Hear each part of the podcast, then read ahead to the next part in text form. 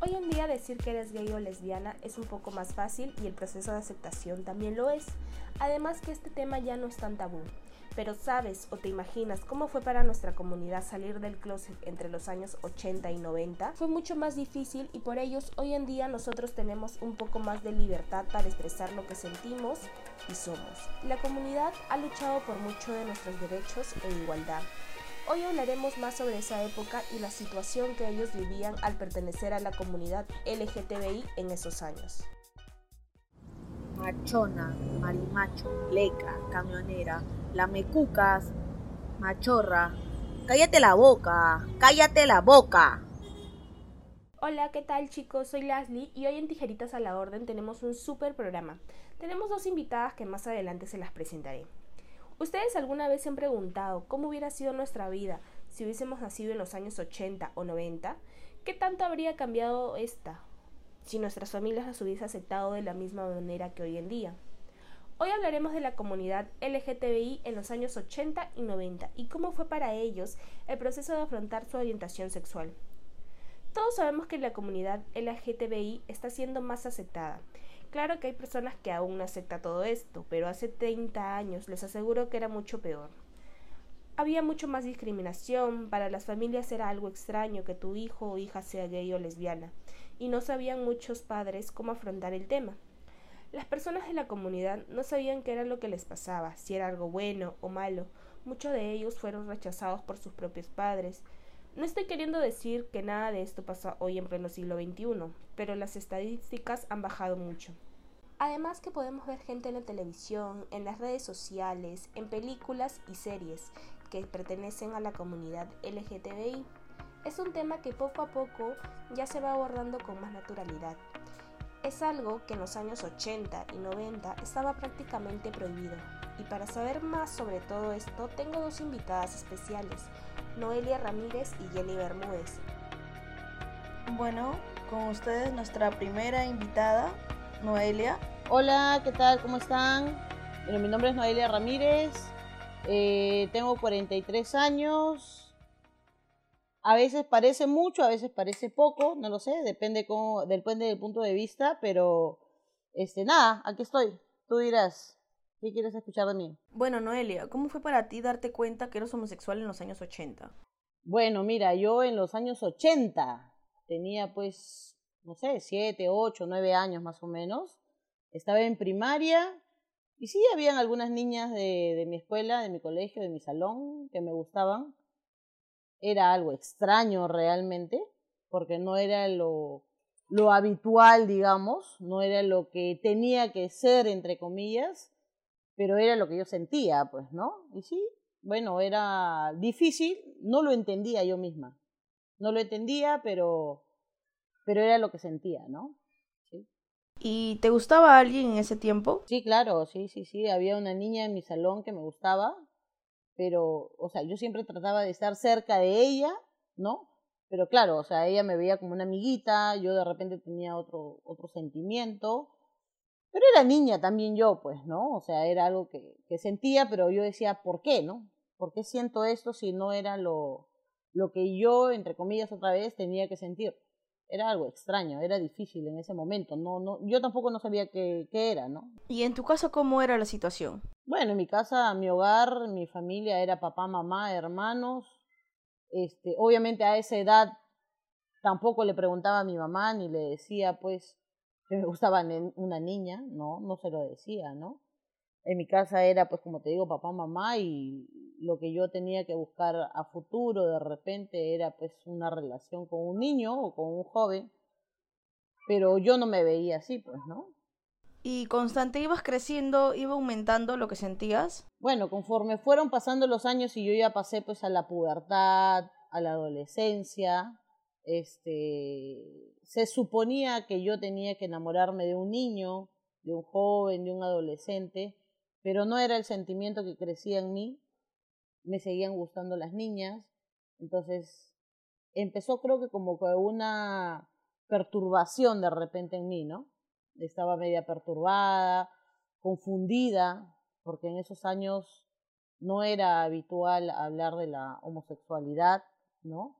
Entonces, este, yo lo, lo escondía de repente, ¿no? Lo escondía y lo que yo sentía lo guardaba para mí y este, pero sí tenía que tener enamorados porque era lo que la ley mandaba de repente, ¿no? Entonces sí tenía un enamorado, pero no, no tenía ese sentimiento de estar con él. Tenía otro de repente porque decía, de repente de él no me enamoré, de repente de otro sí. Pero bueno, fueron pasando los años y en realidad pues nunca pude lograr enamorarme de un hombre. Y sí me empecé a enamorar de, de chicas, ¿no? De mi barrio. Me enamoré de una chica que estaba a la vuelta de mi casa y este y ya pues no tampoco pude lograr de repente tener una relación bien digamos porque no era lo que otra vez la ley de Dios ni la ley legal no del Perú nos lo mandaba entonces era difícil no y en algún momento pensaste decirle a tu mamá lo que tú sentías en ese entonces eh, no en realidad no o sea decían no porque mis padres eran católicos y, y sabía que no me lo iban a aceptar. Yo pensaba, es más, en ese momento de mi vida, yo pensaba que era la única en el mundo, que era lo que sentía, que tenía ese sentimiento hacia una mujer, ¿no? Entonces no, no venía a mi cabeza decírselo a mis padres, para nada. ¿Cómo crees que hubiera cambiado la situación si tu mamá te hubiera apoyado en ese entonces? Es que cuando se enteraron mis padres, yo tenía 17 años, eh, mi madre no reaccionó bien, obviamente. Pensaba que yo estaba loca. Pensaba que tenían que llevarme al psicólogo, arreglar mis, mis sentimientos, mi mentalidad. Pero mi padre, de alguna manera, por el amor que sentía por mí, lo aceptó. No aceptó que yo tenga una relación con una mujer, sino aceptó que, que era su hija, ¿no? Entonces no me dio la espalda para nada, ¿no? ¿Cómo fue la primera relación sentimental que tuviste en ese tiempo? Bueno, fue con una chica de mi barrio, de, de la vuelta de mi casa. Este, se dio, la verdad. Así pues uno siempre juega la botella borracha, cositas así, ¿no? Y este, y se dio que, que nos dimos un beso y este, y ahí entablamos una relación que duró dos años. Ahí ya fue que mi familia se enteró de, de mi vida, de mi opción. Mi mamá no lo tomó bien, pero eh, traté de hacerles entender de que no era una decisión, como dicen. Esa no es una decisión. Yo no tomé la decisión de ser así. Yo nací así. Entonces a veces la gente dice, oye, tú decidiste. No, yo no decidí. Yo nací así. Entonces le expliqué a mi, a mi familia, a mi madre, a mis hermanos, que no fue mi decisión, que yo vine al mundo así y que me tenían que entender y aceptar, ¿no? ¿Y la familia de tu novia en ese entonces también lo tomaron así? ¿O cómo lo tomaron? O sea, lo tomaron también mal, ¿no? O sea, mi familia con el tiempo lo fue aceptando, pero en el momento, ¿no? No lo tomaron a bien. Este, por parte de la familia de ella, tampoco lo tomaba bien. Este, bueno, luego de dos años de relación, nos separamos justamente por la familia de ella, ¿no? Porque nunca lo llegó a entender ella tampoco tuvo el coraje de, hacerles entender. Este, yo sí, yo sí tuve el coraje de hacer entender a mi familia de que no era mi decisión, sino era de que yo tenía esos sentimientos desde que nací. Y mi familia creo que por el amor que me tenía fue aceptándolo, ¿no? ¿Siempre se ha definido como mujer o alguna vez ha pensado que ha nacido en el cuerpo equivocado? No, no. Yo sé que soy mujer, soy mujer y me acepto como soy este, en algún momento pensé de repente, ¿por qué no nací hombre? Para que me acepten, ¿no?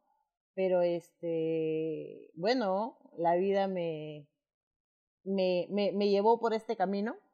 Entonces, este, nada, yo dije, yo soy mujer y me gustan las mujeres. Y, y así como yo me acepté, poco a poco he hecho que mi familia me acepte, ¿no? ¿Hubo alguien que usted recuerde que le ayudó en su transición en esos momentos? Sí, sí, sí, sí, muy marcado, porque claro, cuando yo tenía 15 años, 16 años, pues estaba en plena adolescencia, ¿no? Y no, no sabía qué, qué puertas tocar en realidad. Este, sí, toqué la puerta de una profesora, me acuerdo muy claramente, de una profesora que era de biología, y me acerqué a ella a decirle que por favor, era mi tutora, ¿no? Que si me podía dar un espacio en, su, en sus jornadas, ¿no? Y, este, y le expliqué y le dije que creo que estaba teniendo algunos este, problemas de, de identificación y que si ella me podía ayudar. Entonces le expliqué lo que yo sentía, le dije que, que a mí no me gustaban los chicos, que me gustaban las chicas y que no sabía qué hacer. Entonces ella me dijo de que eso se llamaba homosexualidad y que era algo normal, pero que no todas las personas lo aceptaban, porque acá en el Perú al menos no era muy común, ¿no? Y que tenía pues que aprender a luchar con eso, ¿no? Y aprender a vivir. ¿Y cómo cree que usted ha cambiado durante todos estos años, o sea, todo lo que ha vivido? No, definitivamente, pues yo tengo 43 años y desde que yo tengo, como digo, 8 o 9 años, me di cuenta que me gustaban las niñas. A los 15, 16 años eh, ya expuse mi, mi, mi, mis sentimientos. Estamos hablando pues de que han pasado 25, 28 años más o menos.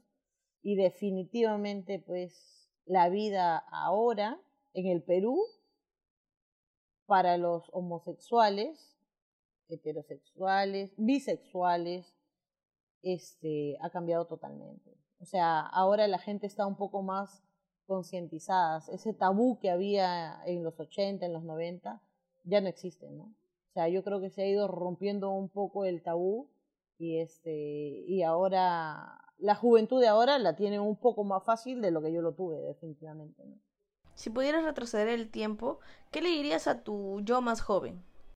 ¿Qué le diría a mi yo más joven? En realidad creo que yo tuve coraje para enfrentarlo. Entonces, le diría que, que bien, ¿no? Que bien por haber enfrentado y haber conversado con mis padres. ¿Me entiendes? Porque eso fue lo que a mí me dio la fortaleza. O sea, obviamente mi mamá no lo entendía, no le cabía a ella en la cabeza, pero cuando conversé con mi papá, eh, lo, lo único que yo pensé que mi papá me iba a pegar, me iba a rechazar, ¿no?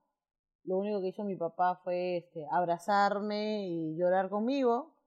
Entonces él pensó que me iba a pasar, ¿no? Que me iba a pasar, que era solo una etapa de mi vida.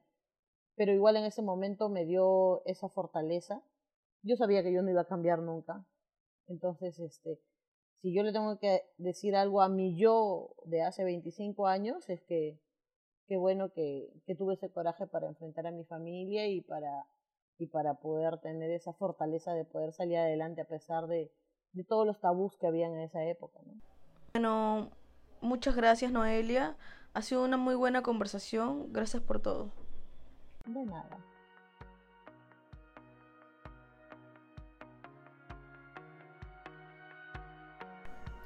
Bueno, y aquí nuestra segunda invitada, Hola, Cio, ¿cómo estás? Mi nombre es Jenny Bermúdez, eh, tengo 35 años y vivo en San Juan de Miraflores. ¿Cómo fue para ti eh, darte cuenta que eras homosexual en los años 90? Eh, para mí fue difícil, fue muy difícil en realidad, porque mi papá es policía retirado, nosotros somos en casa dos hombres, yo soy la única hija mujer, ¿no? su adoración de mi papá y fue recontra difícil cómo decirle a mi papá que yo era lesbiana, ¿no? Porque al comienzo yo tuve mis enamorados, pero no me sentía del todo feliz con ellos, ¿no? Traté de llevar una vida, como se dice, normal, entre comillas, por hacerlos felices a ellos, pero eh, no me sentía completa. Entonces, poco a poco, con unas amigas, conocí el ambiente, que es eh, las chicas lesbianas, ¿no? Y comencé a ir a las discotecas y ahí fue que realmente me sentía a gusto cuando la primera vez que besé a una chica. ¿Cómo fue la, la, la primera vez que besaste a una chica? Eh, la primera vez que besé a una chica fue en una discoteca, eh, en una discoteca en Miraflores, cuando tenía 19 mm, o 20 años. Había recién terminado con un enamorado tenía como tres meses de haber terminado con él y por insistencia de unas amigas fui a la discoteca. Fui a la discoteca y conocí a esta chica, conversamos, me sacó a bailar y ahí no nos besamos. Después, al día siguiente nos volvimos a ver, salimos, me gustaba su forma de ser, de cómo me trataba, que era muy amable, era diferente, es diferente totalmente, me sentía a gusto y ahí fue el primer beso, ¿no? ¿Y en tu casa cómo era la, la relación con, con tu padre? En mi casa, eh, la relación con mis padres fue, era, mi papá era el, muy estricto, era, por lo mismo que ha sido policía, era eh, siempre muy estricto, no salgas con amigas, no te quiero ver en la calle, siempre no, no me dejaba salir. Entonces, mi mamá ahí fue mi gran ayuda para mí, porque mi mamá siempre ha sido como mi amiga, como una mejor amiga. Siempre yo a mi mamá le contaba toda mi vida, y le conté también de esta chica que había conocido. Entonces mi mamá me ayudó con mi papá para que él pueda entender que, que yo tenía, o sea, tenía esta inclinación por las chicas, ¿no? Ella fue la que me ayudó y bastante, que fue una lucha constante de mucho tiempo, porque mi papá no entendía, no aceptaba a ninguna de mis amigas, que eran de ambiente, que eran lesbianas, no aceptaba ninguna, es más, hasta las votaba y yo me sentía mal, me sentía avergonzada por cómo actuaba mi papá. Él me ha insultado muchas veces porque no aceptaba. No me ha pegado, pero sí me ha insultado y me ha herido horrible. Pero de ahí ya poco a poco, con la ayuda de mi mamá, yo también me puse firme en mi decisión, porque yo ahí me di cuenta que yo ya no quería estar con ningún chico, porque yo era feliz estando con chicas. ¿no? En ese tiempo con esa chica con la que estaba, después conocí a otra persona y también me sentí feliz. ¿Cómo crees que hubiera cambiado si tu papá hubiera actuado de diferente manera contigo? Oh, hubiera sido excelente, pues hubiera sido lo mejor. Porque cuando tú tienes el apoyo de tus padres, ya lo demás, la gente, lo que te pueda decir la gente de fuera, ya no te importa, porque tienes el apoyo de tus padres. Y al tener el apoyo de tus padres es, es todo, es todo para una persona que recién sale del closet eres aceptada por tu familia, ya te tienes la vida más fácil. ¿Cómo, cómo, o sea, ¿Cómo eran las relaciones sentimentales en los años 90? ¿O cómo fue la relación, tu primera relación? O sea, desde tu punto de vista en esos años. Eh, fue difícil, fue muy difícil, tanto para mí como para la persona con la que estaba. Su familia de, bueno, de mi expareja eran testigos de Jehová. Sí, y fue muy difícil. Y esta persona con la que yo estaba también desde, desde chiquita fue criada como testigo de Jehová y también se retiró de la religión cuando ella se dio cuenta que era de lesbiana, ¿no? Entonces para ella también fue muy difícil. Entonces mi papá se enteró que yo era, yo estaba en el mundo del ambiente también por la mamá de mi expareja que fue a mi casa a hablar con mi papá. Y, y trataron de separarnos, ¿no? Trataron de separarnos. A mi expareja la llevaron a vivir a Breña, la llevaron con sus abuelos. Yo seguía viviendo en mi casa, pero después, este, después poco a poco siempre nos veíamos, porque siempre o yo me escapaba o ella se escapaba y siempre nos veíamos. Hasta que un momento dije, yo no voy a aguantar más esto y me escapé de mi casa y me fui a vivir con ella. Y vivimos como tres, cuatro meses y estábamos bien y éramos felices, ¿no? siempre tú, o sea, te has identificado como, o sea, como mujer, o sea, lesbiana, o en algún momento has pensado que necesitabas, o sea, estabas desconforme con tu cuerpo. Eh, no, en realidad siempre he estado conforme con mi cuerpo. Yo soy feliz de ser mujer, soy feliz del cuerpo que tengo. Yo no quisiera cambiarme, no hacer ni, ningún cambio en mi cuerpo. Eh, lo que sí he pasado por varios procesos, ¿no? En el tiempo que yo he estado en el mundo del ambiente, del lesbianismo, he pasado por muchos procesos de, de, de que me gustaban las chicas o que también me gustaban las chicos chicas, ¿no? Entonces sí he pasado por esos procesos, ¿no? Pero yo feliz. ¿Algún momento eh, durante tu proceso que recuerdes mucho, mucho? Eh, mucho, mucho, en realidad, mm, que recuerde mucho, mucho, este, bueno, cuando iba a las discotecas, ¿no? Para mí eh, las discotecas era, uff, la, la gloria, ¿no? ¿En algún momento la pasaste mal cuando decidiste ser lesbiana? o sea, muy aparte de tu familia. Eh, sí, porque igual la gente siempre se burla. Tú te agarras de la mano con tu pareja y sales a caminar en la calle. En ese tiempo tú eres joven. era- Yo tenía que 20 años, 22 años. Te agarras de la mano con tu pareja o te das un beso con tu pareja en la calle. Y la gente siempre comienza a hablar, te insulta muchas veces, ¿no? Hasta, hasta, hasta me han, eh, me han estocado el poto también. O sea, todo por faltarnos el respeto, ¿no? Por hacer sentir, ah, que sí, que necesitan un hombre. ¿Qué hacen ustedes de mujeres? Necesitan un hombre. O sea, sí he pasado horribles momentos, ¿no? ¿Cómo crees que ha cambiado, o sea, desde tu perspectiva ahora? Ahora ya está mucho, eh, ha ayudado bastante las redes sociales. Yo creo que ha ayudado bastante lo que es también el Netflix, porque se ven historias de parejas eh, mujeres que tienen sus hijos, parejas hombres que tienen sus hijos. Entonces está, lo tiene, está mejor, está mucho mejor. Es, eh, para la juventud de ahora está mucho mejor a lo que era antes. Antes era terrible, ¿no? Terrible que tú decirle a tus padres que eras así era terrible, pero ahora tienes mucha ayuda, eso es lo bueno. Para algunos es fácil, pero para otros también todavía sigue, sigue siendo un poco difícil, ¿no? ¿Y actualmente tienes tu pareja? Sí, tengo mi pareja, tenemos 10 años, vivimos juntas en San Juan de Miraflores y estamos bien, estables. Eh, tenemos un negocio que tratamos de sacarlo adelante todos los días, ¿no? Y, y todo bien. Durante esos 10 años que has pasado en tu red, ¿algún momento han, han pasado mal por el tema de, de que la gente no quiera aceptar? Al comienzo, ¿no? Mi papá, eh, sí, también igual, mi papá no aceptaba.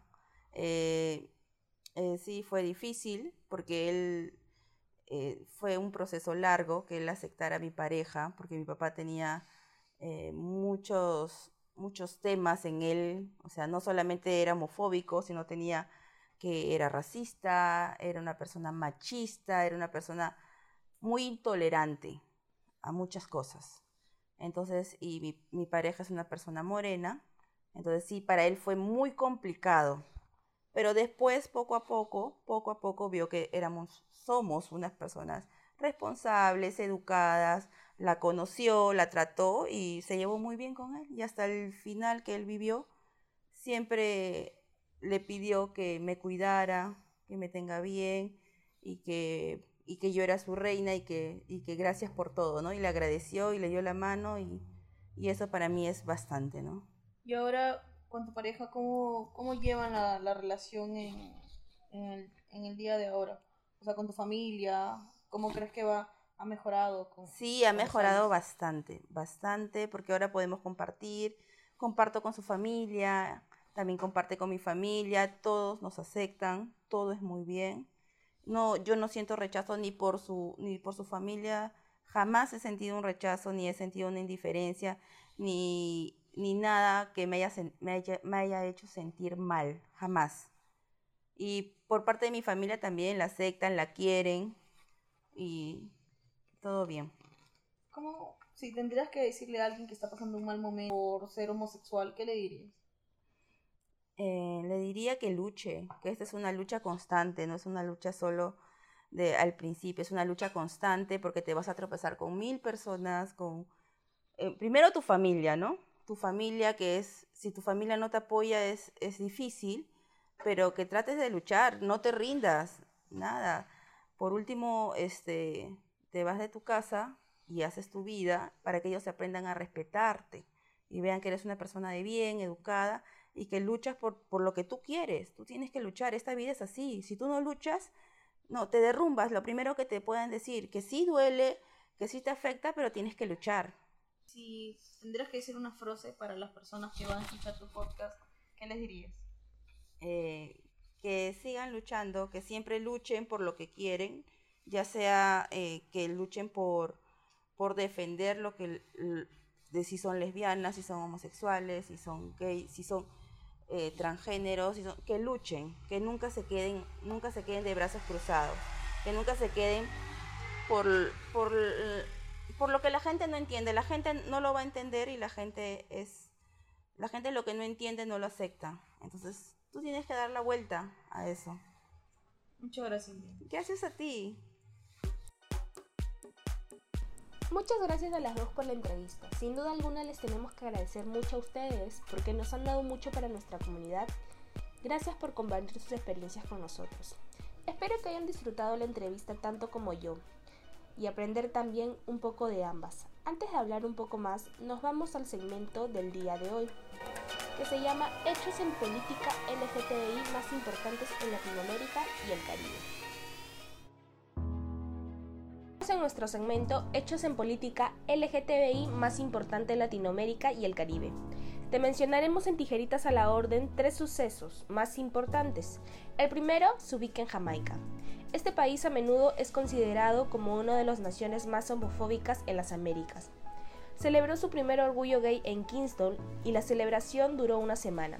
Se llevó a cabo sin ningún tipo de acoso o violencia, algo que es notable para un país plagado por la violencia y los crímenes de odio dirigidos a la población LGTBI. Incluso Obama expresó su orgullo jamaiquino en abril. El presidente durante una visita a Jamaica. Dio un discurso en una reunión en el ayuntamiento alabando el trabajo de varios activistas LGTBI jamaiquinos.